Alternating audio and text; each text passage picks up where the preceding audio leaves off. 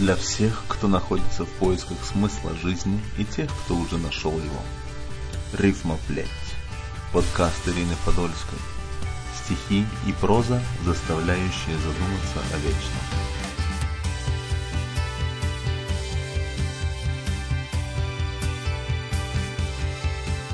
Помимо зарифмованного крика души, я готовлю несколько параллельных проектов. В некоторых эпизодах этой программы я зачитаю вам отрывки из этих произведений. Сюжет книги в фантастическом жанре мне приснился примерно год назад. С удовольствием представляю вам пролог из книги под названием «Белый лес». Пролог. В немыслимом страхе и с каждым днем все реже нога человека ступает на землю, укутанную белоснежным покрывалом. Неискушенному путнику издалека предстала бы удивительной красоты картина. Зимний лес, окруженный горной цепью, уютно спит, храня в себе тайны прошедших веков. Едва колышутся размашистые кроны деревьев, наполняя жизнью молчаливое великолепие – Замершее царство могло бы стать и твоим идеальным миром, но не стоит полагаться на внешние признаки совершенства. Один шаг навстречу манящей сказке, и восторженность сменяется паническим страхом. Привычно скрипящий под ногами снег навечно погребает в себе любое инородное тело, осмелившееся потревожить покои белого леса. Глава 1. Обряд обмена.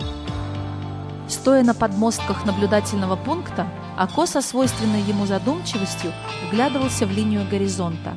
Солнечный свет, пробираясь сквозь застекленный бункер, озарял мужественное лицо молодого стража. Повисшая в воздухе дорога раскинулась по периметру всего леса, переплетая судьбы его обитателей. Едва заметное на первый взгляд сооружение представляло собой вереницу прозрачных труб, припорошенных инеем. Воздушное шоссе обвивалось вокруг каждого дерева, задевая с собой пороги встречающихся на пути шарообразных обителей. Сторожевая кабина расположилась на верхнем уровне леса напротив северных гор, откуда посланники богов доставляли лукусам небесную манну, увозя избранных в небытие. Заметив голубое свечение, новобранец направил яркий луч света, исходящий от сверкающего на перстне камня в безоблачное небо. Словно вторя призыву, небосвод озарился ледяным мерцанием. Знак свыше приводил в трепет не одно поколение лесных жителей. Несмотря на щедрые дары высшего разума, с великой скорбью общество прощалось с каждым призванным в невозвратность. Лишь пожилому вождю удавалось сохранять внешнее хладнокровие при виде посланников – Заметив освещенный небосвод, Берас без спешки добрел до зеркальных доспехов и возложил на седую голову шлем правления. Сегодня ему предстоит услышать волю богов и донести ее своему народу.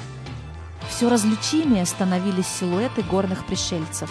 Вот уже единый свет разделился на несколько синих огней, посреди которых проглядывали образы волчьей стаи. Четвероногие ангелы без труда передвигались по снежному покрывалу, уверенно приближаясь к цели. Среди платформ с ценным грузом привлекала особое внимание впереди идущая упряжка благородных волков, чья серебристая шерсть переливалась, отражая блики небосвода. В преддверии волнительного обряда лукусы неподвижно наблюдали за происходящим, приникнув к стеклам своих обиталищ запряженная колесницей четверка остановилась под одной из самых крупных сфер воздушной дороги.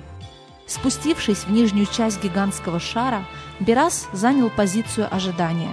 Когда вкравшийся свет заполнил с собой все пространство стеклянного дома, люк под ногами вождя раскрылся, и прозрачные ступени увели предводителя вниз навстречу неведомым силам. Продолжение следует.